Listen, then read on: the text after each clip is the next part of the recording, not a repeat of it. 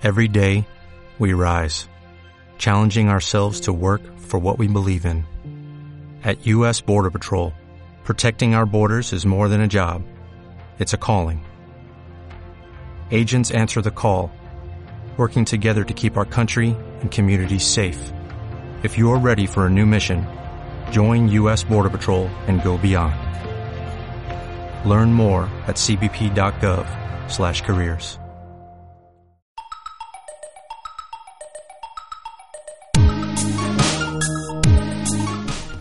Conectadas.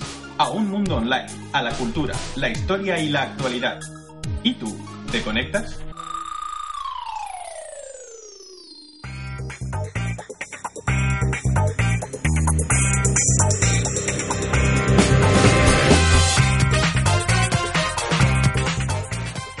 Bienvenidas y bienvenidos a Crearte, el programa cultural de Radio Conectadas con el que volvemos a nuestros orígenes, a una de las apuestas principales de la emisora que día tras día sigue creciendo gracias al trabajo de nuestro equipo, de quienes se embarcaron en la aventura profesional más grande de todas. Buenas tardes, Tania Lescano. Buenas tardes, Alba. Y Sara Virto. Buenas tardes, Alba. Y es que decidimos seguir apostando fuera de las ondas universitarias por la cultura, pero también por la historia y la actualidad desde una emisora con enfoque de género. Gracias por seguir al otro lado y un saludo de quien les habla, Alba Ferrera. Inventamos Radio Conectadas porque no existía, así como la inventaríamos a ella si no estuviera a mi lado justo ahora. Nuestra copresentadora Jessica Murillo. Cuéntanos, compañera, un programa nos espera. Muy buenas tardes, Salva, y muy buenas tardes a todas y a todos. Cada 19 de agosto se conmemora el Día Mundial de la Fotografía, fecha conmemorativa de la presentación de la Academia de Ciencias de París del invento de Daguerre, el daguerrotipo. Desde entonces se ha registrado una evolución tan profunda en este área que a veces nos parece casi inexplicable. Hoy vemos la fotografía como el arte de pintar con la luz y proyectarse en el tiempo, pero no siempre ha sido así. En nuestro programa de Crearte de este mes de agosto vamos a homenajear a la fotografía como obra de arte en sí misma. ¿Cómo y por qué nació la fotografía artística? ¿Cómo ha evolucionado? ¿Quiénes son las y los herederos de esta cultura visual? Daremos respuestas a estas y más preguntas, pero también, como siempre, conoceremos las noticias más destacadas en el ámbito de la cultura de la mano de Tania Lezcano. Ella misma nos contará qué estrenos nos llegan en este mes de agosto y Sara Virto nos trae una agenda cultural repleta de planes interesantes. A todo ello le ponemos la guindilla con nuestro toque poético, nuestra sección de expresarte que tanto nos apasiona. Ya para despedirnos, finalizamos con Sara Virto, que nos va a contar qué se ha estado cociendo durante el mes de julio en las redes sociales. No podéis perderos, quedaos ahí en el sofá, coged un abanico y acompañarnos en esta tarde de domingo.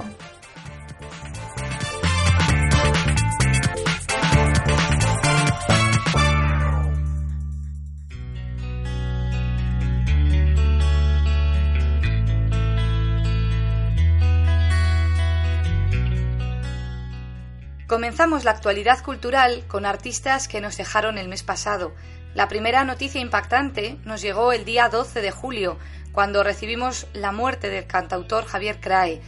Falleció a los 71 años de un infarto de miocardio, pero nos deja más de 35 años sobre los escenarios, más de 1.500 conciertos, 15 discos editados y 150 canciones compuestas. Además, compartió escenario con artistas como Joaquín Sabina o Alberto Pérez. Un poco antes de terminar el mes, el día 23, nos dejó uno de los actores secundarios más populares del cine español. José Saza Tornil, más conocido como Saza, padecía demencia senil y falleció a los 89 años por causas naturales. Su particular forma de actuar le proporcionó éxitos en películas memorables, como La Escopeta Nacional, de Luis García Berlanga. Entre otros galardones, en 1989 ganó el premio Goya a Mejor Actor Secundario por Espérame en el Cielo, de Antonio Mercero, y en 2005 recibió el Premio Nacional de Teatro José Isbert. Pasamos ahora a un descubrimiento que tuvo lugar a mitad de mes. Hallan los restos de un buque hundido durante el sitio de Cartagena de Indias en 1741. Se trata de un cañón y varios trozos de madera de un buque mercante del siglo XVIII que fue hundido por el marino español Blas de Lezo en 1741 para intentar bloquear el acceso de los ingleses durante el sitio a Cartagena de Indias. Al parecer, los restos son parte de los cuatro navíos que Blas de Lezo hundió en el canal de Manzanillo durante el asedio al que los ingleses sometieron a la ciudad. Los restos no han sido sacados del agua debido a los elevados costos que suponen su tratamiento y su conservación, así que se han reubicado en otro lugar de la bahía para protegerlos del dragado del canal. Tampoco se han hecho públicas las coordenadas exactas del naufragio para evitar posibles saqueos a manos de cazadores de tesoros. Y terminamos con una de las voces más populares de la música protesta latinoamericana. Diez exmilitares chilenos serán procesados por el asesinato de Víctor Jara. El ministro en visita o juez especial para causas por violaciones a los derechos humanos, Miguel Vázquez Plaza, ha adoptado la resolución de procesar a diez militares retirados por el secuestro y homicidio de Víctor Jara el 16 de septiembre de 1973 cinco días después del golpe de Estado militar encabezado por Augusto Pinochet el 11 de septiembre. Igualmente, a estos exmilitares se les atribuye el secuestro y homicidio del exdirector de Gendarmería, Litre Quiroga Carvajal, cuyo cuerpo, al igual que el de Víctor Jara, fue hallado en un barrio popular al lado de un cementerio, junto a otros ejecutados que nunca pudieron ser identificados. Recordemos que Víctor Jara fue brutalmente asesinado, recibió 44 balazos tras ser torturado durante varios días en el Estadio Chile de la capital, donde permanecía detenido junto a cientos de partidarios del derrocado gobierno de Salvador Allende. Jara también fue director de teatro y tocaba la guitarra, así que los militares, sádicos con sed de sangre, además le trituraron las manos con culatas de fusil.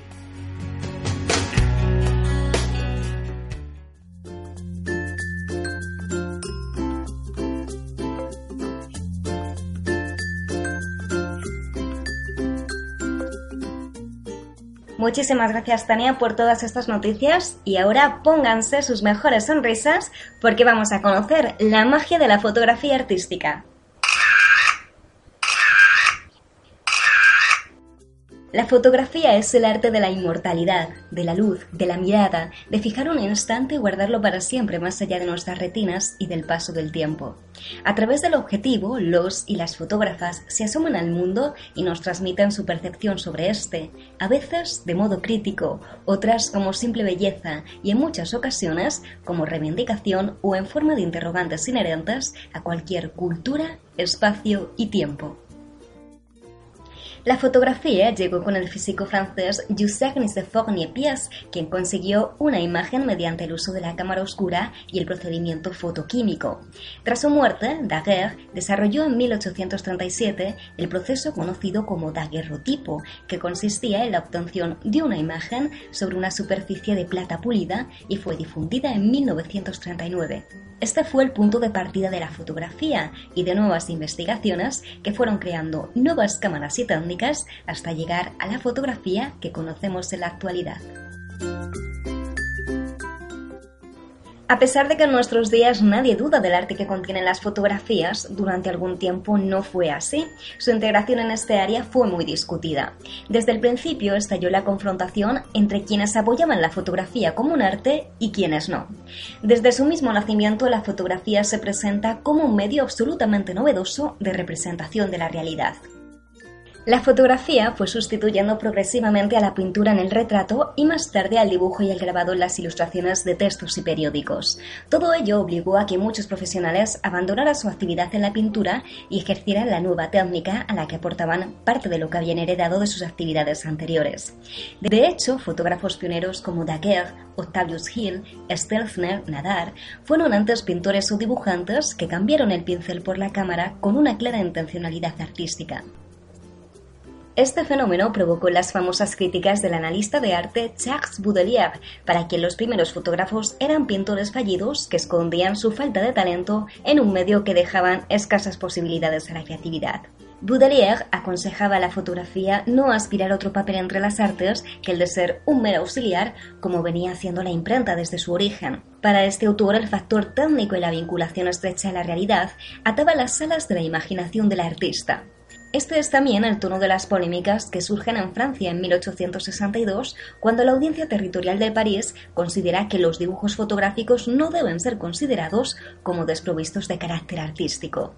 Este veredicto, con valor de jurisprudencia, provocó las iras de los pintores académicos que firmaron un manifiesto en el que no admitían la asimilación que pudiera hacerse entre pintura y fotografía.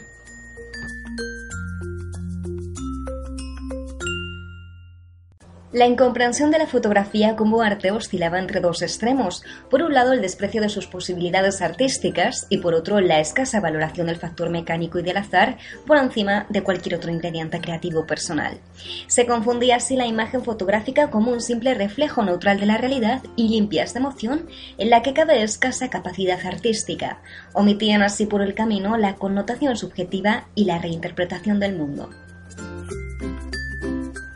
Gracias a la polémica con los artistas de élite, los y las fotógrafas ensalzaron la maestría de la fotografía a través de la influencia de la propia pintura.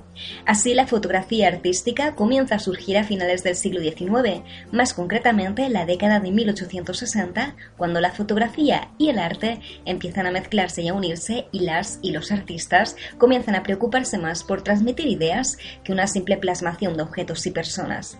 A partir de entonces, la fotografía irrumpió como una expresión artística bajo el nombre de pictorialismo. El nuevo estilo posicionó a la fotografía en el lugar de la historia que merecía. La cámara fotográfica se fue convirtiendo en el pincel y el lienzo de muchos y muchos artistas, dando por resultado una explosión de color, sentimientos y emociones donde la idea que se transmite es casi más importante que los propios elementos que aparecen en ella. Va más allá de la belleza, la fuerza de las emociones invade el resultado final. Nos plantea interrogantes, dudas e incluso a veces cuestiona el propio arte porque el arte no está tanto en el cómo o en el para qué, sino en el conjunto de todos esos factores que establecen un diálogo creativo entre la y el fotógrafo y quien observa su obra. Podemos decir entonces que este movimiento fotográfico surge como reivindicación artística de la fotografía y la reacción a las críticas que lo negaban. Buscan inspiración en la pintura e intentan que las fotos sean lo más laboriosa y lo menos mecánica posible. Es por ello que él y la fotógrafa artística, como el pintor o la pintora, el dibujante o la dibujanta, debe seleccionar el tema, realizar bocetos y observar con calma el mundo y los sentimientos que lo que ve le provoca. Recurre a la composición de negativos o fotomontaje, decorados o simples diversos recursos plásticos, lingüísticos, sonoros o mixtos, donde el resultado final viene a ser un arduo trabajo que genera obras únicas. Pero además, a diferencia de otras artes, la fotografía amplía límites porque supone haber estado en el lugar en el que plasma sus obras. En las demás bellas artes, el objeto, el paisaje o la persona puede estar presente tan solo en el subconsciente o en la imaginación. En la fotografía, esto no es una opción. Así, a partir del lugar en el que se encuentran, buscan la luz, la imagen o el movimiento perfecto para capturar lo que está intentando expresar. La fotografía se convierte así a la vez en un arte y en una ciencia. De este modo, los y las fotógrafas son artistas en constante contacto con el mundo y con una sensibilidad especial para encontrar en lo que visualiza una obra de arte inigualable. El paisaje, los objetos o las personas disparan su imaginación en un mundo infinito de creaciones posibles.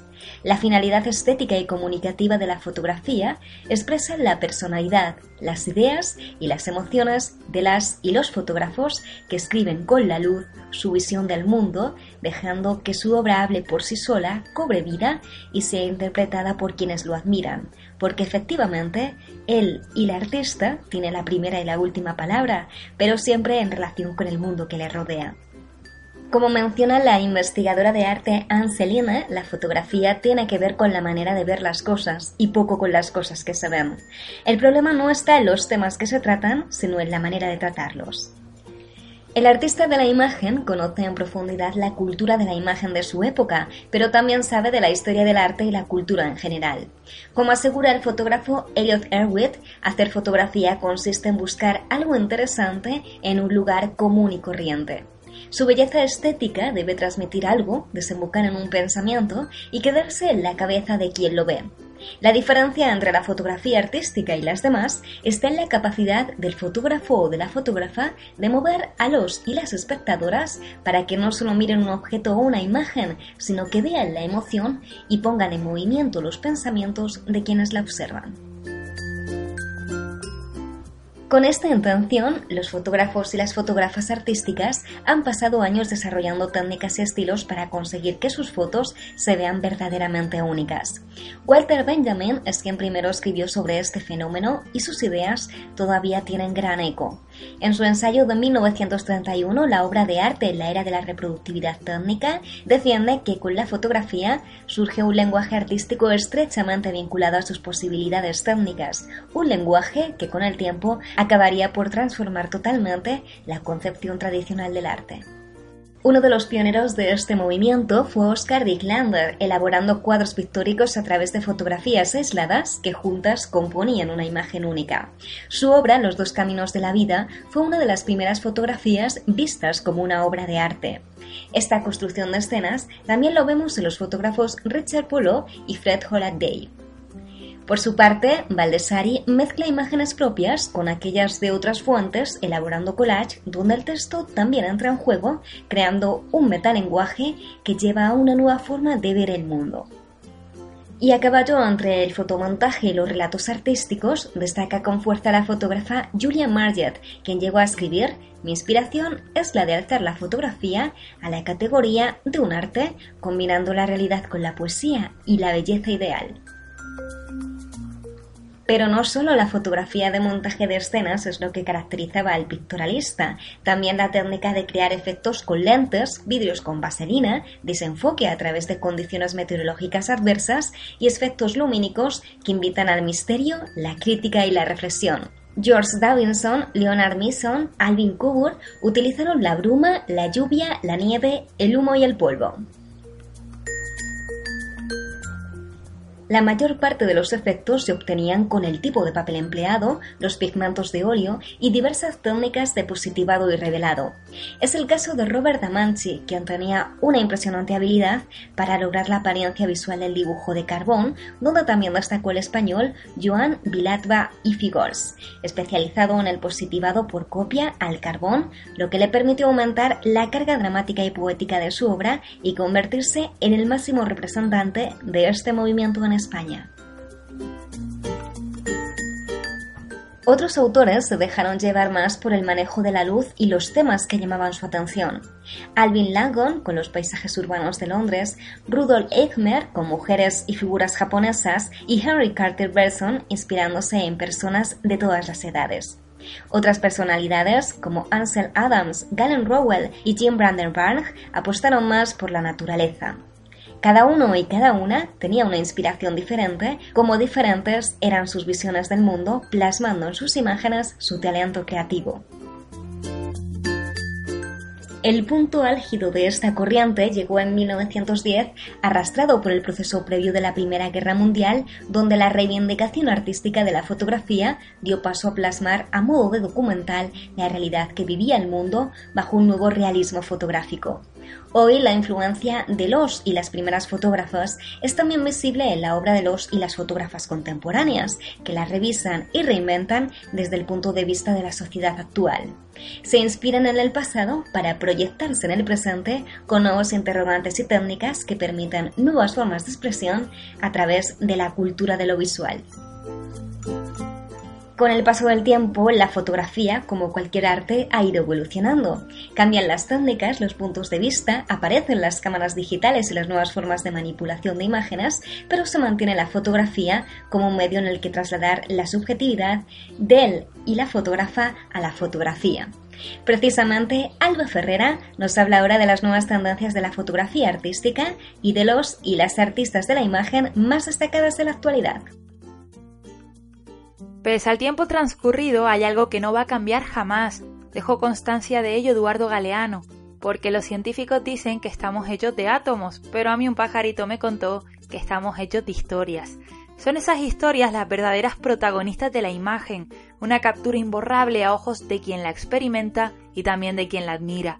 Esto y mucho más sería el trabajo del artista, de quien mantiene una lucha enfrentando lo que piensa y lo que termina plasmando. Fotógrafo, pero también estudiante de bellas artes, Josué Díaz ha convertido en un verdadero narrador. Lo es siempre que proyecta en cada trabajo lo que se filtra a través de su corazón, y en este campo nada escapa a la retina, si bien es verdad que el ojo humano y la cámara fotográfica mantienen bastantes diferencias. Bueno, pues yo vengo del mundo de las artes plásticas y quería hablar pues de qué lugar ocupa o qué papel juega la fotografía como una disciplina artística más. Eh, para los oyentes que aún no lo sepan, la fotografía fue considerada durante mucho tiempo un arte menor que está eclipsada por la gran pintura y la gran escultura. Sin embargo, el reconocimiento que tiene hoy en día es mucho más importante, tanto que dentro de las ramas artísticas, pues es de las que gocen, digamos, de una autonomía casi propia. Hoy en día las, fronteras que han delimitado siempre las diferentes disciplinas artísticas no están tan delimitadas. La pintura se fusiona con la escultura y viceversa, y así ocurre pues con prácticamente todas.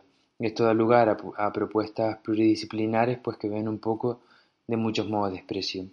Esto es de alguna manera pues una clave pues, para poder entender también la fotografía desde el enfoque del arte contemporáneo. Es un campo muy amplio con muchas propuestas y muchos discursos diferentes que además se renuevan constantemente, pero que voy a intentar concretar un poco pues ciertos aspectos que puedan ayudar a entender un poco pues todo este entramado y hablando siempre desde un enfoque personal.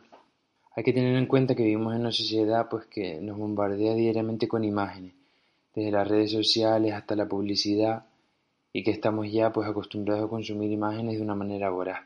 Eh, ahora voy a hablar de manera más concreta de mi modo de trabajar de hacer fotos. Entonces, ¿qué te puede ofrecer una fotografía artística? Pues una fotografía como una casa, un coche, un sillón, pues siempre va a encerrar una cierta estética que dependiendo de la persona que la vea va a ser una u otra. Pero ¿qué la diferencia entonces de todo lo demás? Pues que detrás se esconde una historia, un discurso que digamos es lo, lo que articula y da sentido al trabajo y que funciona pues como un armazón que sostiene todo lo que se quiere contar. Escuché hace poco un discurso de Joan Foncuberta, pues uno de los fotógrafos contemporáneos más importantes del momento a nivel nacional, que le preguntaban a ese fotógrafos jóvenes que teniendo ya tantas fotos en internet que les impulsaba a seguir creando imágenes. Yo me sentí identificado con la pregunta porque quizás ahí está pues una de las claves por las que me gusta utilizar la cámara para expresarme. Yo entiendo la fotografía pues como un microrelato de un momento muy pequeño, que es lo que dura el disparo, pero que retiene una historia y cuenta algo que varía pues tantas veces y tiene tantos matices como personas puedan verla. Y quizá ahí está otra de las razones por las que también utilizo la fotografía. A mí me gusta salir a la calle con mi cámara sin nada en la mente para ver qué puedo encontrar, pero es verdad que el trabajo más personal que hago se filtra antes en mi mente. Tengo algo en la cabeza, lo proyecto, pienso cómo quiero contarlo y después creo la imagen. Casi nunca se parece a lo que imaginaba, pero, pero es verdad que en esa imagen final pues está todo el proceso por el que la idea se va depurando y tomando forma hasta que ya hay algo. Que cree imágenes primero en mi mente no quiere decir que cree escenografía. Eh, la mayoría de las veces pues me sirvo de, de lugares y elementos que encuentro y lo que hago es componerlos a la hora de hacer la foto pues de la manera en la que más me ayuden. Eh, también tengo que decir que en la manera que tengo de hacer fotos también hay mucha literatura. Mario Benedetti, Julio Cortázar, Roberto Bolaño, eh, Alejandra Pizarni, Edgar Allan Poe. Leerlos a todos, entre otros, pues me ha influido mucho también a la hora de crear imágenes y, y sobre todo también a la hora de darle sentido a las cosas que veo me siento cómodo creando imágenes pues que nacen siempre desde una digamos nostalgia de lo que quiero contar esto no quiere decir que haga fotos tristes pero digamos que es la vía o el camino por el que mejor puedo contar lo que está en mi cabeza eh, bueno espero que esto haya servido un poco para poder entender mi manera de trabajar y de crear imágenes es algo muy complejo y muy lleno de matices así que el mejor consejo que puedo dar es que, que cuando vean una foto Dejen que les cuente una historia. Muy interesante y muy enriquecedor.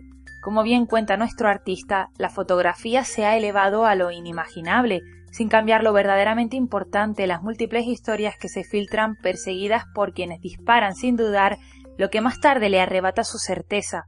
A veces, así de injusto se muestra el artilugio que ha ido evolucionando con la edad, gracias a nuevos soportes y técnicas que hoy transitan de la fotografía analógica a la digital. Cohabita en este campo el romanticismo de lo analógico y la corrección de estilo, si así puedo llamarlo, de lo digital, en constante transformación. Para Juan Luis Polo, editor de Enfocando y Territorio Creativo, la situación es la siguiente. Cada día queda menos para conseguir resultados similares a los que yo podía conseguir con diapositivas. Mi primera cámara reflex digital fue una Canon de 30 en el año 2001. Desde entonces los avances han sido continuos hasta el punto de que estamos muy cerca de conseguir el objetivo de la fotografía digital, igual calidad o mejor, con cero coste en revelados y película, una reflex digital en el entorno de los 600 euros se aproxima al precio que tenía una analógica hace años, con la ventaja de que el coste a invertir en películas es cero. Por lo demás, en los últimos modelos que están saliendo al mercado, yo no he hecho en falta en las cámaras digitales nada de lo que tenían las analógicas. Son rápidas en captura y escritura de fichero, versátiles, tienen todo tipo de ajustes, incorporan tecnología útil que ayuda a mejorar las tomas, que facilita la vida al fotógrafo y en el caso de la marca que yo uso, me ha permitido seguir utilizando todos mis objetivos. Eso sí, en el nuevo escenario digital, trabajar en RAW marca la diferencia. En JPG estás mucho más limitado para obtener resultados de calidad. Lo mejor, el descenso del coste de hacer fotografía. Si eres profesional o semiprofesional, se nota. Pero si eres aficionado, se nota mucho más. Lo negativo, en mi caso, me ha supuesto mucho más trabajo, cuando terminaba un reportaje, mi siguiente paso era dirigirme a un laboratorio profesional donde dejar mis carretes de diapositivas y volver unas horas después a recogerlas. Ahora todo el trabajo de revelado digital me toca a mí, descargar en el ordenador y procesar los RAW, tratando de conseguir lo mejor de cada foto. Las y los artistas de la imagen captan expresiones y momentos poco habituales, pero nada de eso surge de la nada. Hay quienes tardan años en encontrar el foco de luz, algunos de los cuales terminan abocados a una especialidad, a un tipo de fotografía que nunca imaginaron. En el panorama español podemos encontrar fotógrafos tan reconocidos como Isabel Muñoz, Joan Font Cuberta o Ramón Massats. Ese dicho ni están todos los que son, ni son todos los que están, nos viene como anillo al dedo, dado que son tantos y tantas los artistas que se dedican a ello, que desde que comienzo a hablar, en parte estoy siendo injusta, por ello les animo a descubrir nuevos rostros, trabajos de quienes en el anonimato siembran su lucha. Entre quienes destacan en el panorama internacional podemos hablar del recorrido del fotógrafo Toby Keller, quien se ha especializado en la fotografía nocturna. A través de sus fotografías marinas reproducen sus trabajos los colores vibrantes, con múltiples matices. Con el tiempo la vida animal se ha llevado un campo de la fotografía terriblemente atractivo, siendo muy reconocidos los profesionales de la imagen que dedican su vida a ello. Steve Winter se ha alzado con múltiples premios, entre ellos el de la BBC como mejor fotógrafo del año dedicado a la vida salvaje. Como en otros campos, la fotografía requiere una enorme paciencia. A mí me enseñaron que no todo es disparar. A veces tardas más de 20 minutos para encontrar el momento adecuado, y si no, que se lo digan a Winter cuando es capaz de fotografiar a estos animales en escenas terriblemente conmovedoras.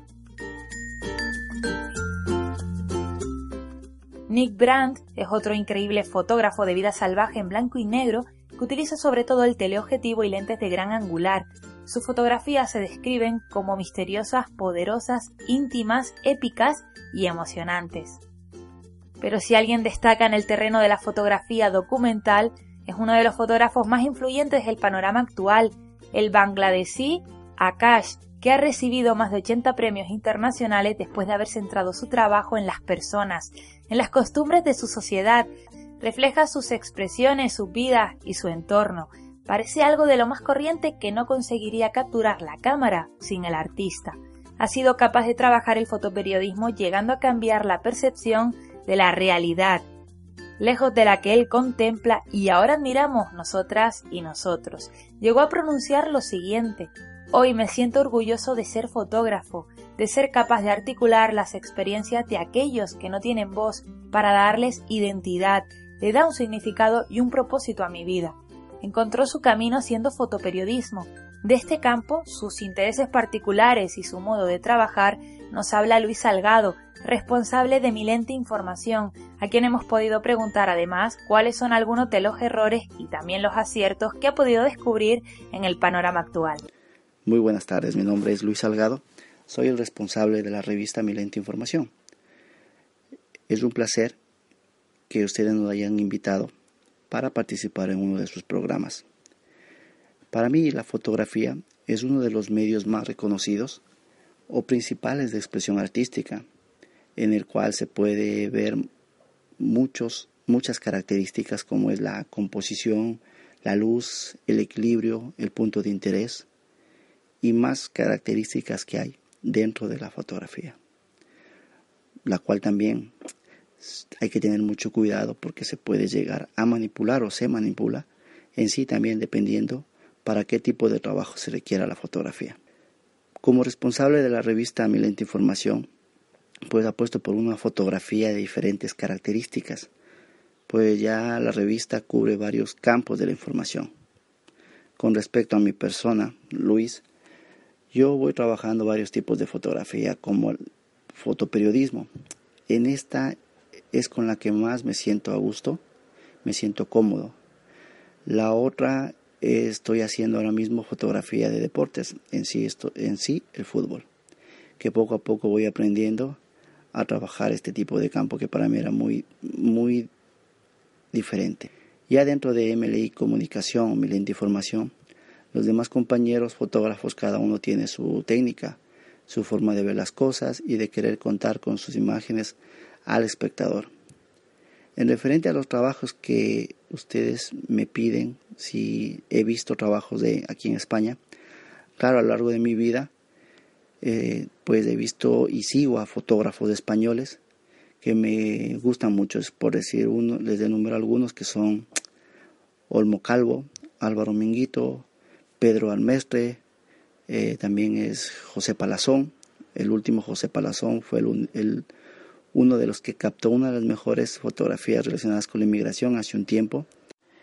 Eh, cosas que no me gustan y que en sí te puedo hablar, que conozco más del campo de los medios de comunicación latinos, es donde yo pido a mis compañeros de la profesión que por favor traten de, de sacar una imagen de calidad, una imagen donde cuenten cosas, una imagen que se vea en sí el esfuerzo, de un profesional. Yo sé que ahora con la tecnología, con un teléfono móvil, se puede hacer muchas cosas. Pero en sí yo pienso que la, la base está en querer contar una historia con las imágenes. Mi lente información no va por ahí buscando la mega fotografía, sino que va buscando mejor la fotografía más social, más humana, una fotografía de calidad. Y lo más sencillo, como les decimos nosotros, Milente Información, lo que quiere es contar historias del día a día, de lo que pasa, eh, no solo en el colectivo de inmigrantes, sino también en este país que nos dio la acogida. Eso es lo que más o menos es mi criterio sobre el tema de la fotografía. Pues les agradezco mucho y será hasta la próxima. Muchas gracias. Hasta luego. Interesantes aportaciones, desde luego, Luis. Y ahora no podemos terminar este recorrido sin hablar del Festival Internacional de Fotografía y Artes Visuales más importante de nuestro país, Foto España. En su decimoctava convocatoria, Foto España ha estado dedicado a la fotografía latinoamericana, siguiendo el camino iniciado en la edición de 2014 de abordar un área geográfica. Esta mirada hacia Latinoamérica reporta múltiples diferencias y confluencias del continente reflejadas en un sinfín de exposiciones que no tienen ningún desperdicio, y muchas de ellas siguen abiertas a quienes se muestran deseosas y deseosos de admirar este tipo de arte. Destacamos dos, aunque resulta dificilísimo quedarnos con unas pocas. La exposición de Lola Álvarez Bravo, una de las fotógrafas mexicanas más prolíficas del siglo XX y una figura clave del renacimiento artístico postrevolucionario de su país junto a Tina Modotti. De hecho, ella también, esta italiana a la que México le robó el corazón, tiene una exposición. Ambas se pueden contemplar hasta el 30 de agosto. Así que a contemplar todas estas maravillas en fotoespaña.com. Nosotras seguimos con el programa que además promete y mucho.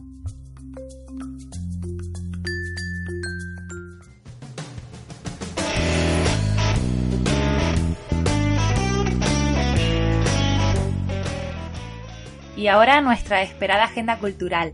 Tania nos contará a través de una exquisita selección los principales estrenos, algunas publicaciones destacadas y los lanzamientos musicales más importantes en el mes de agosto. Tomaremos nota, compañera. Comenzamos nuestra agenda cultural de Crearte con los mejores estrenos de cine.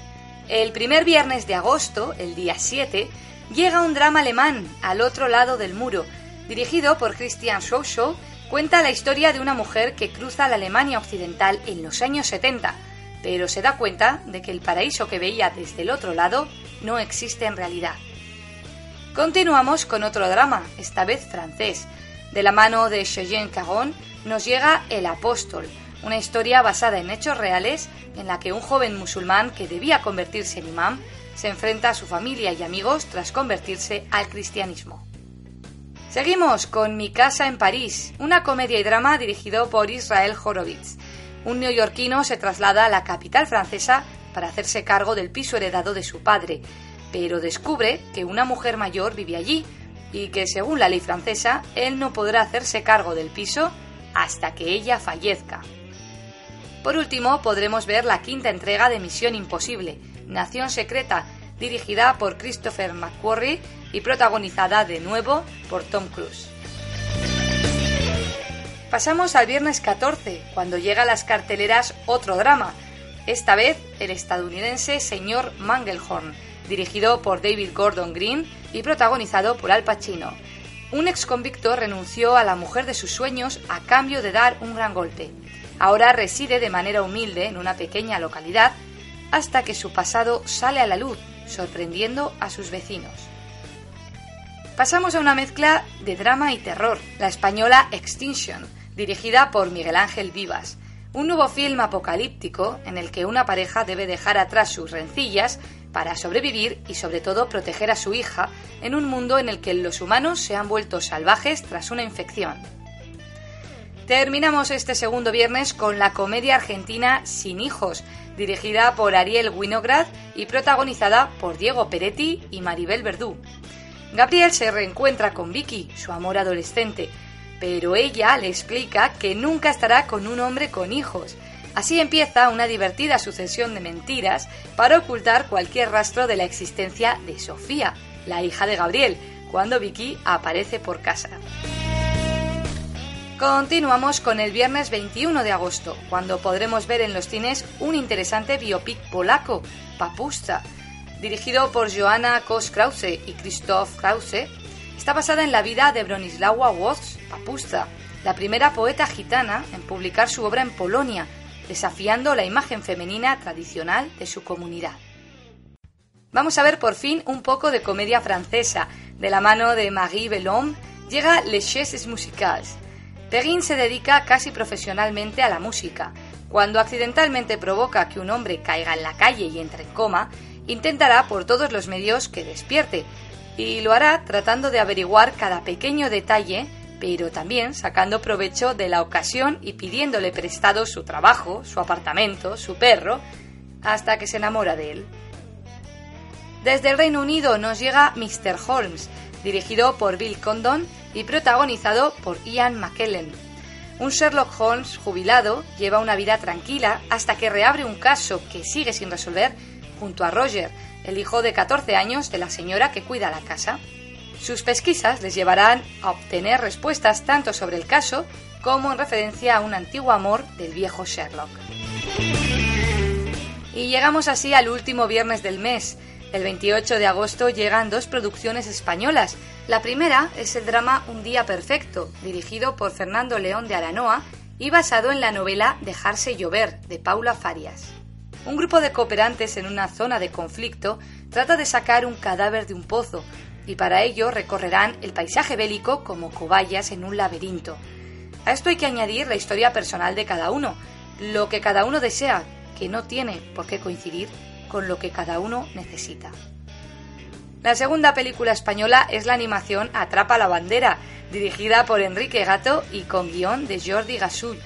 Cuenta la aventura de Mike Goldwyn, un niño de 12 años que será el único que podrá impedir que un millonario tejano colonice la Luna y explote sus recursos naturales. Para ello contará con la ayuda de su abuelo, un astronauta veterano, su novia Amy y un camaleón robotizado. Pasamos a la sección de literatura. Desgraciadamente agosto es un mes con pocas publicaciones y en Crearte, este mes, destacamos tres. De la mano de David Lagenkratz llega la tan esperada cuarta entrega de la saga Millennium, Lo que no te mata te hace más fuerte. En esta ocasión, la revista Millennium cambia de propietarios y desde ahí aseguran que Michael Blomqvist ya es historia. Una noche, Blomqvist recibe la llamada del profesor Franz Balder, un eminente investigador especializado en inteligencia artificial que afirma poseer información vital para el servicio de inteligencia norteamericano. Por su parte, Lisbeth Salander ha participado en un ataque hacker sin razón aparente y está asumiendo riesgos que normalmente evitaría. Michael siente que el caso puede ser la exclusiva que él y Millennium tanto necesitan, pero Lisbeth Salander, como siempre, tiene sus propios planes. El segundo libro que destacamos en agosto es El bar de las grandes esperanzas, de J.R. Moringer. J.R. creció con su madre, pues su padre lo abandonó. Pero J.R. sabe quién es, un DJ de Nueva York que tiene un programa de radio que él escucha con devoción, hasta el día en que su voz deja de sonar, y entonces J.R. se queda sin nadie a quien escuchar. A partir de ese momento encontrará refugio en el amor de su madre y en el Dickens, el bar de su barrio, un lugar donde poetas, policías, boxeadores, apostadores y estrellas de cine siempre tienen una historia que contar. Por último, recomendamos la nueva novela de Guillaume Musso, Central Park. Alice Schaffer, capitana de la Brigada Criminal de París, se despierta profundamente desorientada en el banco de un parque con su blusa manchada de sangre y un arma que no es la suya, y lo que es más inquietante, esposada a un desconocido. Lo último que recuerda es haberse emborrachado con sus amigas en una fiesta en los Campos Elíseos. Su única esperanza es que el hombre al que está encadenada recuerde qué pasó, pero él está tan desconcertado como ella. Se llama Gabriel Kane, es pianista de jazz y afirma que la noche anterior tocó en un club de Dublín. El asunto se vuelve aún más turbio cuando descubren que se encuentran en Central Park. ¿Cómo han llegado a Nueva York? Alice y Gabriel no tendrán otra opción que confiar mutuamente el uno en el otro para solucionar el misterio. Pero la verdad es mucho más estremecedora de lo que podían imaginar. Continuamos ahora con la agenda, pero musical. Vamos a conocer algunos de los más importantes lanzamientos musicales de agosto. Lo cierto es que a nivel español no salen muchos discos este mes, así que vamos a conocer algunos internacionales. El cantautor Frank Turner publica su sexto disco, Positive Songs for Negative People. El estadounidense Luke Bryan vuelve con su quinto álbum, Kill the Lights. Julieta Venegas también regresa con Algo Sucede. Bon Jovi publican Burning Bridges Rob Thomas vuelve con su tercer álbum en solitario, The Great Unknown. La cantautora británica Lucy Silvas regresa nueve años después con su tercer disco, Letters to Ghosts. Y por último, la banda de indie rock escocesa The Fratellis publica su cuarto álbum, Ice White, Tongue Tie. Después de conocer todos estos estrenos en el cine, en la música y en los libros que nos ha traído Tania Dezcano, nos vamos ahora a sumergirnos en los eventos culturales del mes de agosto que nos trae Sara Virto. A ver, dinos qué nos has preparado para este mes de agosto que viene muy calentito. Pues comenzamos un mes más con la agenda cultural, con los planes que tenemos para el mes de agosto, muchos planes alrededor de nuestro país. Comenzamos con los conciertos más destacados. Alejandro Sanz, dentro de su gira Tour 2015, presenta su álbum Sirope, con el que está recorriendo todos los puntos de nuestro país, y entre ellos está Gijón, donde actuará el próximo 6 de agosto. Entre los temas que podremos escuchar se encuentran también algunos muy conocidos como Pisando Fuerte. También estará Alejandro Sanz el 12 en Palma de Mallorca. El 8 de agosto el turno es para Melendi. El cantante asturiano pasará por Motril para presentar su nuevo álbum Un alumno más. Y el sábado, 15 de agosto, será el turno de Rosendo y los Suaves, que estarán en la Feria de Muestras de Torrelavega, en la primera edición del Festival Rock. Este festival traerá un día después, el 16, a M-Clan y Los Secretos. Por último, el grupo Maná estará en el Estadio de Atletismo de Málaga el próximo 29 de agosto. Se presentan en esta gira Cama Incendiada Tour, donde cantarán y pondrán sobre el escenario las canciones de su nuevo disco. Y seguimos con lo mejor que nos deja el teatro durante este mes. El 14 de agosto, La novia del viento estará en Santander, concretamente en el Palacio de Pronillo. Se trata de una obra entre el drama y el surrealismo de 60 minutos de duración. Es una biografía de Leonor Carrington, donde se le rinde un homenaje personal. En la obra veremos una Leonora en diferentes círculos y nos hablará de la multiplicidad de un único ser.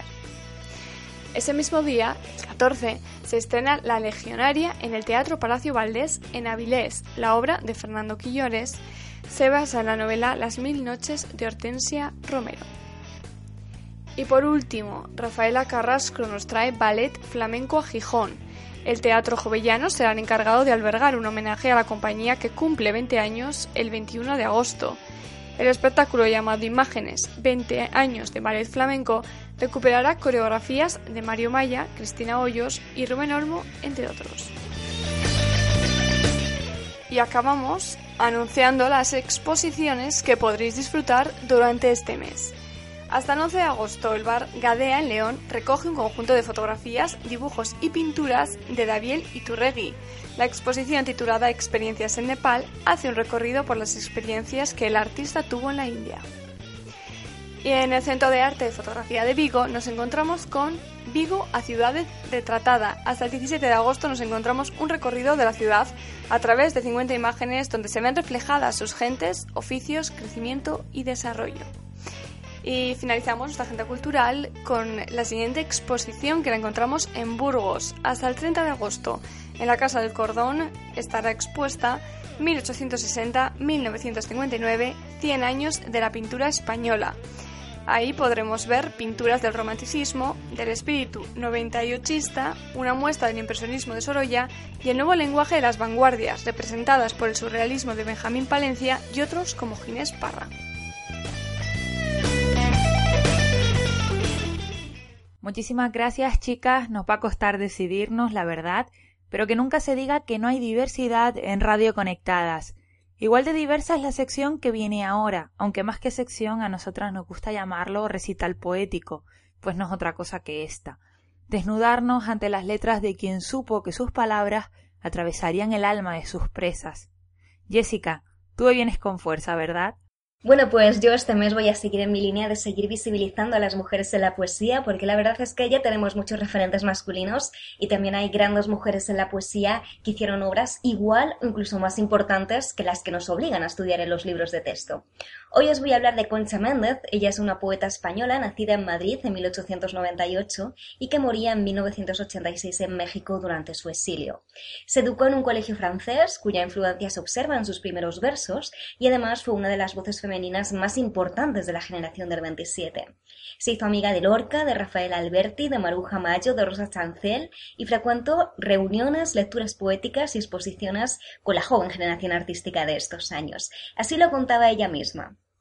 Bueno, en aquella época yo conocí también bueno, a Rosa Chancel y a Cristina y San en el Liceo Club. Nos hicimos muy amigas.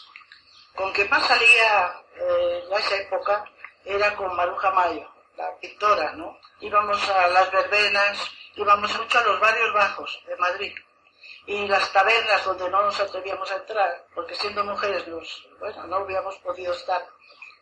En 1926 publica su primer libro, Inquietudes, dos años después Surtidor y Canciones de Mar y Tierra en 1930. La segunda etapa de su obra está marcada por su matrimonio con el poeta Manuel Alto Aguirre, su maternidad, el exilio y su posterior separación matrimonial. Así, en esta época, pues tenemos libros como Vida a Vida, Niño y Sombras y Lluvias ensalzadas. El poema que yo os traigo se ubica dentro de su libro Niños y Sombras y habla del dolor por la muerte de un niño. Para entender este poema dentro de la vida de la propia autora, hay que desplazarse a su matrimonio con Manuel Altor Aguirre, que como muchas y muchos ya sabréis, era un poeta también de la generación del 27. Y bueno, pues se casa con él y al poco tiempo se queda embarazada. Pero cuando llega el momento del parto, surgen una serie de complicaciones que hacen que finalmente el niño nazca muerto. Como podéis imaginar, este hecho supone un gran varapalo para la vida de esta autora que de alguna manera ella nunca llega a asumir y piensa que el modo en el que ella puede llenar ese vacío o al menos expresar sus sentimientos es a través de la poesía. El poema está basado en una serie de paralelismos que creo que es con la intención de transmitirlos lo rápido que para ella pasa ese momento, de tal modo que no llega a asumirlo.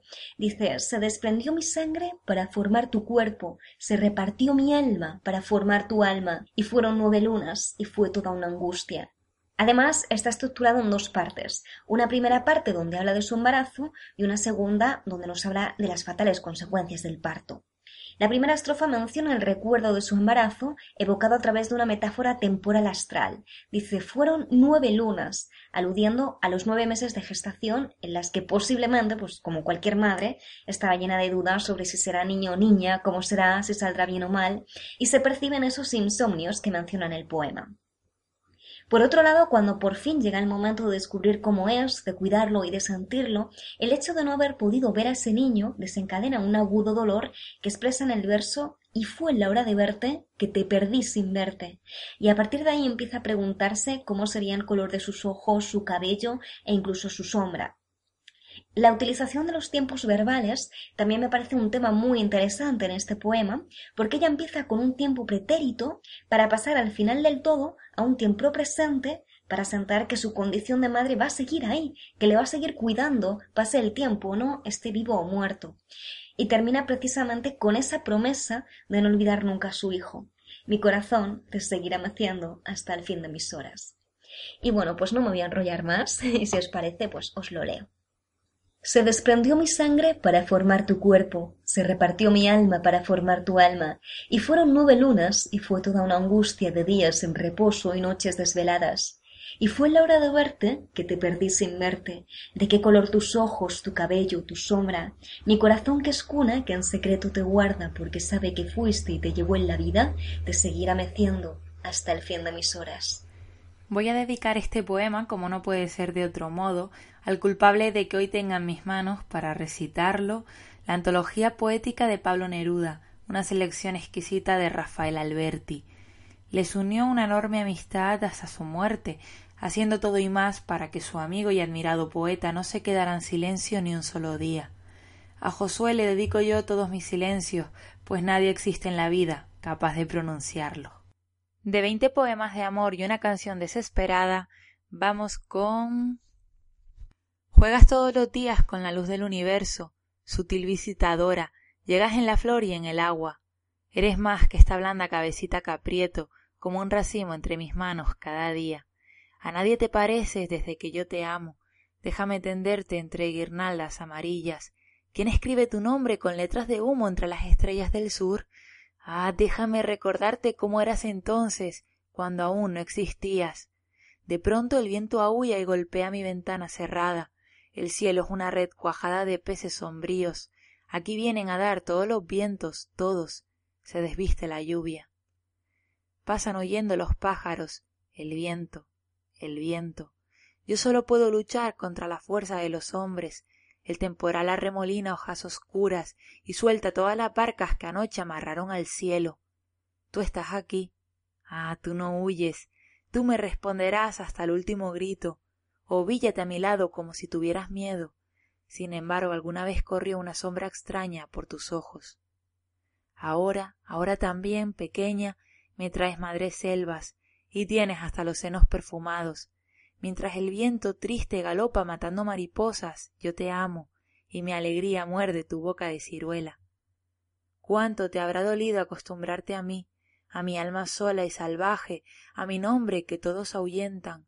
Hemos visto arder tantas veces el lucero besándonos los ojos, y sobre nuestras cabezas destorcerse los crepúsculos en abanicos gigantes. Mis palabras llovieron sobre ti acariciándote, Amé desde hace tiempo tu cuerpo de nácar soleado, hasta te creo dueña del universo. Te traeré de las montañas flores alegres, copigües, avellanas oscuras y cestas silvestres de besos. Quiero hacer contigo lo que la primavera hace con los cerezos. Yo voy a seguir en mi línea con la defensa de la libertad y creo, creo, que no podíamos pasar sin José de Espronceda y su canción del pirata. Probablemente una de las más maravillosas odas a la libertad y a la autogestión, y en pleno siglo XIX. A mí personalmente me evoca ese maravilloso mundo que debería existir, un mundo sin fronteras y sin patrias por las que morir, un mundo donde la única causa por la que mereciera la pena luchar hasta el final fuera la libertad y el bienestar de cualquier ser humano sobre la faz de la tierra. Por falta de tiempo, aunque muy a mi pesar, he tenido que suprimir alguna estrofa. Pero allá vamos.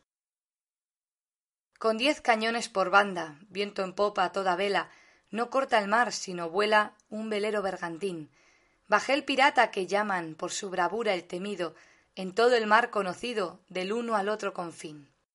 La luna en el mar riela, en la lona gime el viento, y alza en blando movimiento olas de plata y azul. Y ve el capitán pirata cantando alegre en la popa, hacia un lado, al otro Europa, y allá su frente Estambul.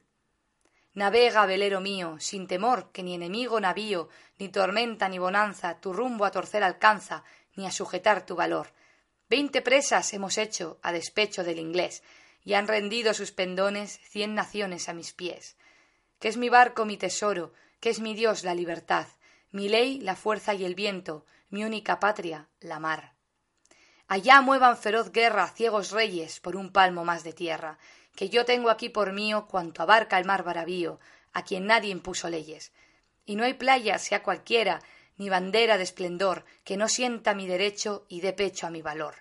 Que es mi barco mi tesoro, que es mi Dios la libertad, mi ley la fuerza y el viento, mi única patria la mar. En las presas yo divido lo cogido por igual, sólo quiero por riqueza la belleza sin rival. Y si caigo, que es la vida, por perdida ya la di, cuando el yugo del esclavo como un bravo sacudí. Que es mi barco mi tesoro, que es mi Dios la libertad, mi ley la fuerza y el viento, mi única patria la mar. A ver, yo os traigo un texto de un autor muy conocido que se llama Charles Bukowski. Eh, os traigo uno de sus poemas eh, que es una mezcla entre sarcasmo humorístico y la decadencia lúdico y se llama Consejos amigables para muchos jóvenes. Os traigo uno en este texto en el que enlista 21 peculiares consejos para los jóvenes de esa época. Os traigo este porque me parece muy bonito y ah, porque, bueno, en realidad Bukowski tiene textos mucho más duros, pero bueno, vamos a ello. Ve al Tíbet, monta en camello, Lee la Biblia. Tiñe tus zapatos de azul. Déjate la barba. Da la vuelta al mundo en una canoa de papel. Suscríbete al Saturday Evening Post. Mastica del lado izquierdo de la boca. Cásate con una mujer que tenga una sola pierna y afeítate con navaja. Y graba tu nombre en el brazo de ella. Lávate los dientes con gasolina. Duerme todo el día y trepa a los árboles por la noche. Sé monje y bebe perdigones y cerveza. Mantén la cabeza bajo el agua y toca el violín. Baila la danza del vientre frente a velas rosas. Mata a tu perro. Postúlate para alcalde. Vive en un barril. Rompe tu cabeza con un hacha. Planta tulipanes bajo la lluvia. Pero no escribas poesía.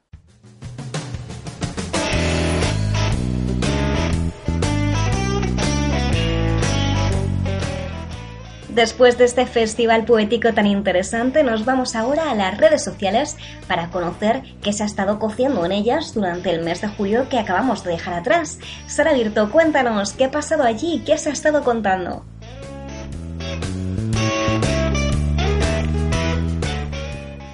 Empezábamos el mes con el referéndum que Grecia hizo para preguntar a sus ciudadanos si querían seguir las normas del Banco Central Europeo o no. Con el hashtag referéndum se leían cosas como esta. Pasé la vida leyendo del heroísmo de los griegos y su sabiduría. Solo hoy entiendo de qué se trataba. Si es emocionante ver a un pueblo apoyar a su gobierno, mucho más es ver a un gobierno preguntar y obedecer a su pueblo. En Grecia ganaron en el momento en que dejaron de creerse las mentiras de la banca y de sus perros europeos. Hoy he cenado tortilla griega. ¿Esa cómo es? Igual que la española, pero con más huevos. Primero las personas. El país que inventó la palabra Europa la salva con otra palabra que también ellos inventaron, democracia. Seguimos, un día después, el ministro de Finanzas griego Yakis Varoufakis anunciaba su dimisión para facilitar los acuerdos con la Unión Europea. Varoufakis dimite tras ganar el referéndum. Algunos políticos españoles llevan dos días intentando comprenderlo. Llevaré con orgullo mi odio a los acreedores. Frases que pasarán a la historia. Hoy Varoufakis ha dado otro ejemplo de integridad, generosidad y valentía, demostrando que el noble ejercicio de la política todavía existe. Varoufakis, un ministro de Economía al servicio de su pueblo. Suena raro, ¿eh? Griegos abrazando y jaleando a Varoufakis. ¿Os imagináis a españoles abrazando a De Guindos? Yo no. Unos días más tarde, el protagonista de Twitter era Tony Cantó, qué raro. Esta vez anunciaba que dejaba UPyD para entrar en Ciudadanos. No hay noticia que haga que no cree revuelo. Tony Cantó dice que se va a Ciudadanos. Su credibilidad aún no se ha pronunciado. Tony Cantó se pasa a Ciudadanos. Si eso nos, nos convence de que ese partido es el mal, no sé qué podrá hacerlo. Tony Cantó ha hecho lo de necesito estar solo un tiempo cuando ya tienes decidido que te vas a liar con otra. Espero que Tony Cantó nos siga dando tan buenos momentos en Ciudadanos como nos daba en UPyD. A ver, Tony Cantó dijo que volvería a hacer teatro y no mintió. Tony Cantó se va de UPyD, ahora está esperando la oferta del Oporto. Otra noticia que nos sorprendía el mes pasado fue el anuncio de que Pep Guardiola pasaría a formar parte de la lista independentista de Más y Esquerra. Ojalá Pep Guardiola de seleccionador nacional. Pep Guardiola es querido, pero también ha decepcionado a mucha gente por su entrega y política al independentismo catalán. Que Pep Guardiola vaya en las listas del 27S no hace más que confirmar que esto es un cachondeo, pan y circo a estas alturas. Pep Guardiola se mete en política para defender la independencia catalana. Se rumorea sobre el fichaje de Artur Mas para dirigir al Bayern. Me sorprende que os sorprenda lo de Pep Guardiola. Querido Pep Guardiola, lo siento mucho, pero la imagen vistiendo la camiseta de España jamás la podrás borrar. Y uh, el humor también lo ponían los tuiteros con una noticia de Ortega Cano, que apareció en una entrevista sin camisetas, bueno, se quitó la camiseta para defender los toros. Esto fue en una entrevista que hicieron en Antena 3. Y así es como la gente pues, se reía un poco de, bueno, del bochorno que hizo. Si ya sabéis cómo se pone, ¿para qué invitáis a Ortega Cano? Os reís de Ortega Cano por envidia de que tenga más tetas que vosotras. Si no fuera por los toros, muchos animales se comerían unos a los otros. Ortega Cano, neodarwinista enzarpado. Ortega Cano, las únicas luces que has tenido estaban en su traje. La tasa de alcohol en sangre de Ortega Cano triplica su número de neuronas. Ortega Cano enseñando sus cicatrices para defender la fiesta de los toros. Los cientos de toros a los que ha matado no pueden enseñar las suyas. Así acabamos. El mes que viene, mucho más y mucho mejor.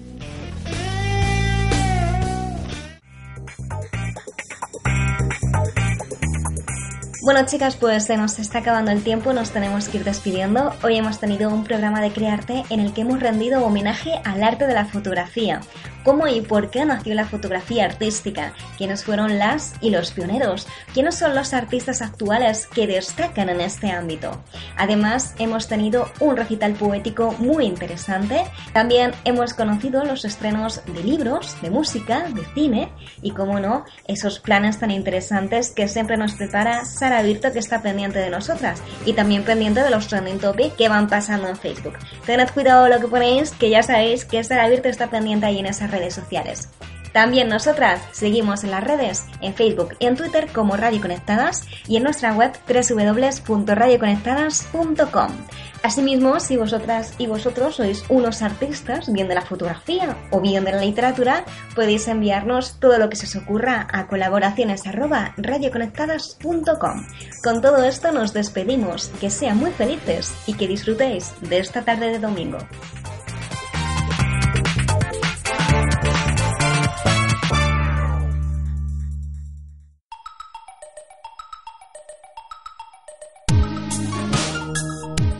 Radio Conectadas, a un mundo online, a la cultura, la historia y la actualidad. ¿Y tú? ¿Te conectas?